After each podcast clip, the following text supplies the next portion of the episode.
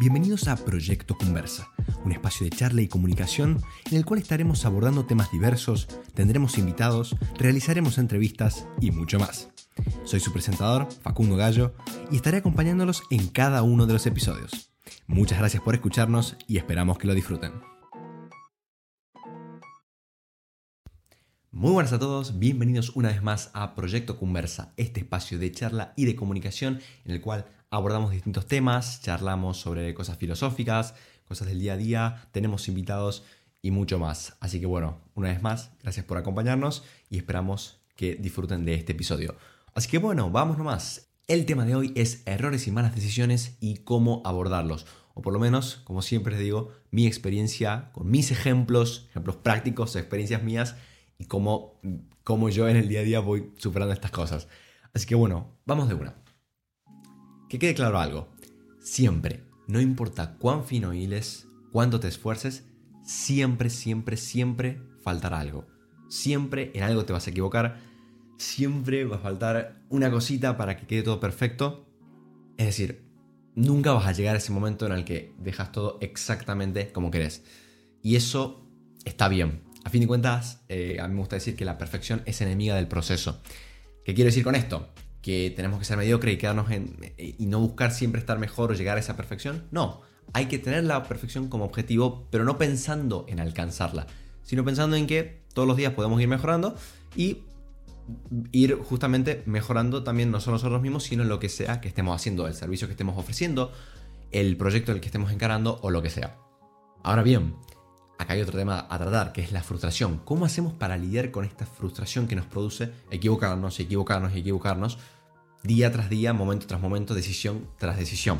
Vale, lo primero que tenemos que tener en cuenta desde mi punto de vista son dos cosas claras. Tenemos que tener dos cosas claras.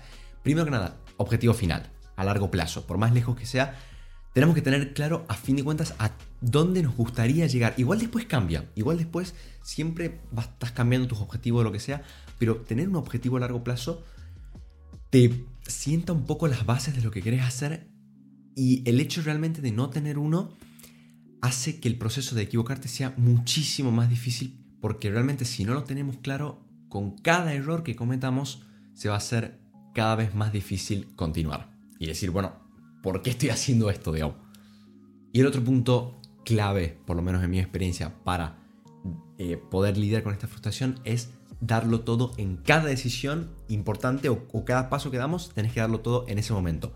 Y esto ayuda muchísimo a lidiar con futuros arrepentimientos. Vamos un poquito más a indagar en esta última parte. A mí me gusta realizar el ejercicio de que cuando tomo una decisión más o menos importante, es decir, que me llevo un poquitito de investigación todo, me aseguro de que en el momento en el que tomo la decisión estoy dando absolutamente todo de mí. Es decir, hice todo lo posible, toda la investigación, cubrí todos los, lugares posibles y de esa manera es como que mi yo del futuro no le puede reclamar nada al yo del presente porque lo estoy justamente dando todo. Eh, un ejemplo rápido, por ejemplo, sería que para comprar este kit de iluminación que tengo acá, ah, hice obviamente toda mi investigación de días, semanas, buscando qué era lo mejor para mí, que se ajustaba al presupuesto, todo, todo, todo. Y llegó un punto que dije, listo, hasta acá llegué, no puedo investigar más, no puedo hacer nada más que, pumba, tomar esa decisión. Creo que es justamente lo que a fin de cuentas nos hace que, bueno, que podamos buscar ese equilibrio entre darlo todo y a la vez progresar. A fin de cuentas, lo más importante, como siempre, es no parar, arrancar y no parar porque realmente si es algo que te gusta y que te encanta, eh, lo único que tenés que hacer es eso, es arrancar y no parar hasta que se haga. La posta es que hay un montón de cosas que no tenés idea de cómo van a salir hasta que realmente las, hagas. Acuérdate también que siempre podés hacerte tiempo para, mejorar un poquito más, para equivocarte, si sos joven y tenés mucho tiempo libre, como si sos más grande y tenés más responsabilidades, siempre está el feriado, el día libre, el fin de semana. Otra cosa importante es no te guardes proyectos y dale a cada uno el tiempo y el esfuerzo que merecen.